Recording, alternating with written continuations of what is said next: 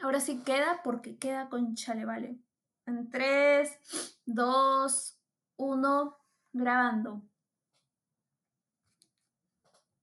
Hola amigos, ¿qué tal? Bienvenidos a un episodio más de la Oveja Negra Podcast.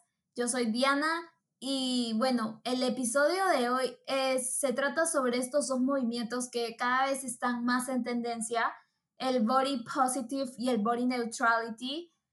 Y bueno, el que más eh, se conoce hoy en día es el body positive. Es por eso que voy a empezar hablando sobre este movimiento.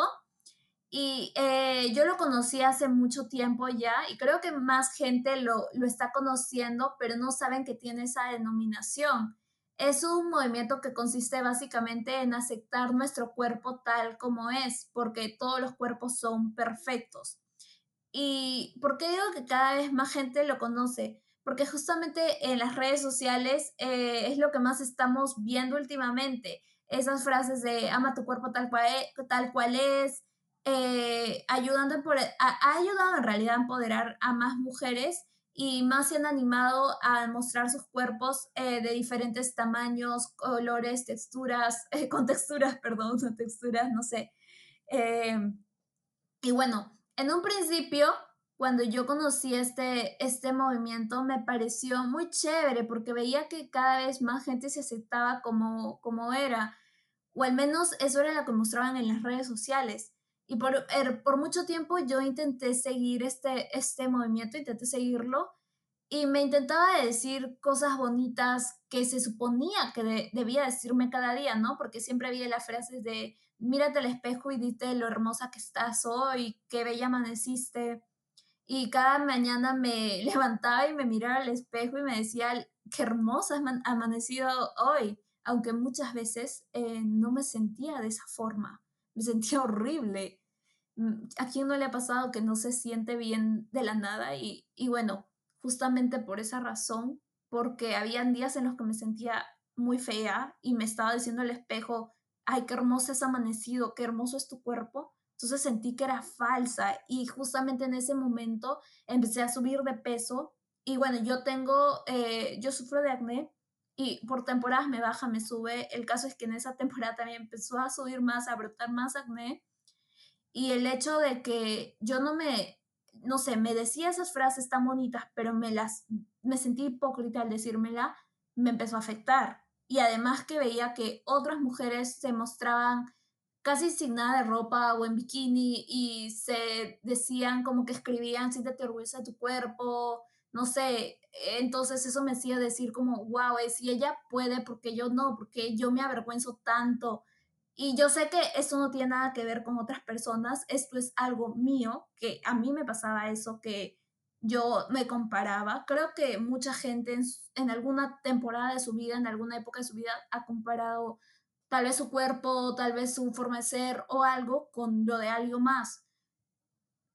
Y bueno, todo eso se me hizo, para mí se me hizo demasiado. Por mucho tiempo yo viví frustrada diciendo que amaba mi cuerpo, pero en realidad estaba haciendo todo lo posible por cambiarlo, porque no me gustaba tal cual era. Entonces, cuando yo empecé a hacerme cargo de mi vida, cuando en realidad empecé a meterme más en mi camino espiritual, a leer cosas, este movimiento del que les quiero hablar ahora, el body neutrality, apareció sin buscarlo. En realidad yo siempre he sido como que de esas que eh, cuando empecé a buscar esto de la sanación, por así decirlo, de cómo vivir una vida más plena, me empecé a escribir a todos los cursos que, que veía en internet de, de, esto de meditación, de cómo encontrar tu propósito y X. Entonces, justo había un, un curso sobre eh, algo relacionado al cuerpo, no me acuerdo el, el, tema. Entonces, ahí conocí este movimiento que era el Body Neutrality, que es exactamente la neutralidad del cuerpo. Y lo que te da la neutralidad corporal es amarte por quien eres, eh, mucho más allá de por cómo te ves. Es decirte, ámate por todo tú, no solo por tu cuerpo. Ámate por tus valores, por tus capacidades, por tu creatividad, por tu inteligencia.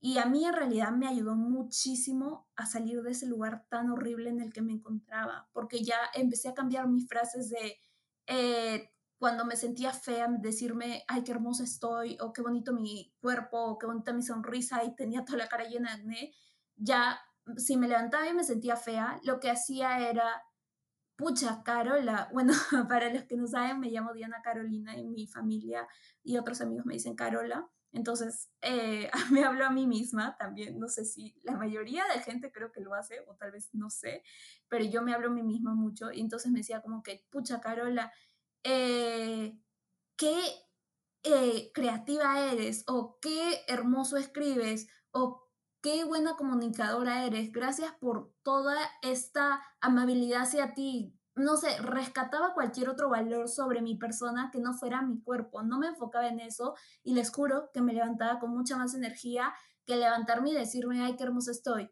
Pero obviamente que si un día me levantaba sintiéndome la más mamacita del barrio, o sea, me lo decía igual, también me lo decía. Porque como les digo, nosotros no somos solo este cuerpo, somos todo eso.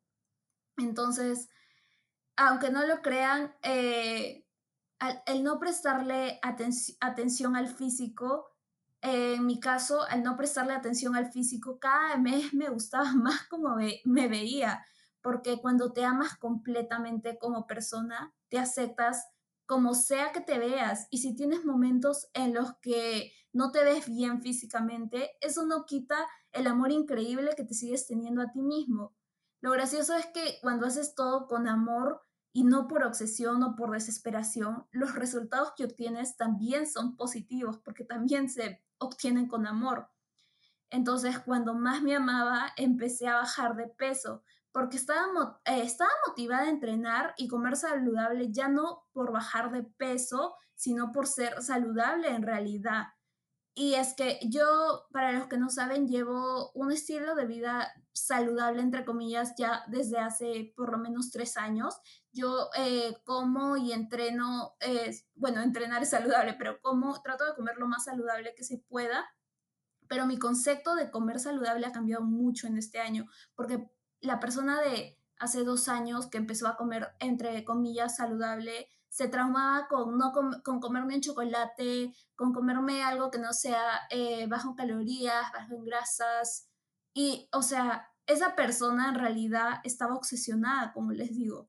Yo ahora, para mí comer saludable es comerme el chocolate si tengo las ganas de comérmelo, porque lo saludable no es solo lo que te nutre, eh, lo que nutre a tu cuerpo, sino lo que nutre tus emociones, porque muchos, eh, muchos, muchos eh, nutricionistas incluso dicen que el hambre emocional no es lo mismo que el hambre eh, real, porque el hambre emocional es esa que te da cuando sientes ansiedad y no sé qué, pero ¿quién no se ha comido un chocolate cuando está triste o estrés? Entonces, para mí, comerme algo que siento que en ese momento me va a hacer sentir bien, también es saludable. Ya no le tengo miedo a la comida chatarra, ya no le tengo miedo a comerme la comida casera que hace mi mamá porque me aterraba. Entonces todo eso fue cambiando cuando fui cambiando mi percepción de lo que yo era.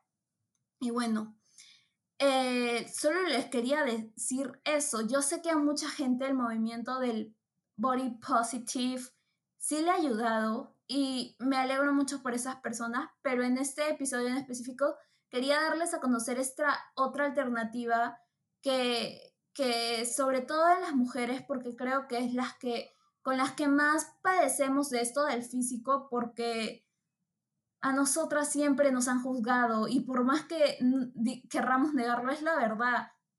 A nosotras desde chiquitas nos han metido a la cabeza la idea de tener el cuerpo perfecto, de tener el cuerpo de modelo y X. Entonces, si es que a ustedes eh, les cuesta mucho aún aceptar su cuerpo y cómo se ven, es un proceso largo, no es algo que se ah, logra amarse a uno mismo por lo que es de la noche a la mañana. Y a mí en realidad no voy a negar que me sigue costando, porque sí hay momentos en los que me disgusta como luzco, pero como les digo, ya trato de ignorar eso.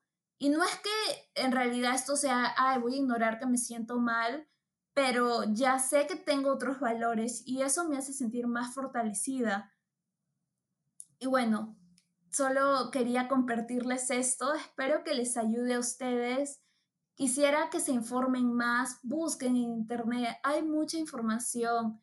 hay mucho de lo que pueden saber. Sé que a veces es difícil porque también cuando tenemos sobreinformación puede pasar un efecto contrario que tanta información que asimiles es como, ay, ¿ahora qué hago?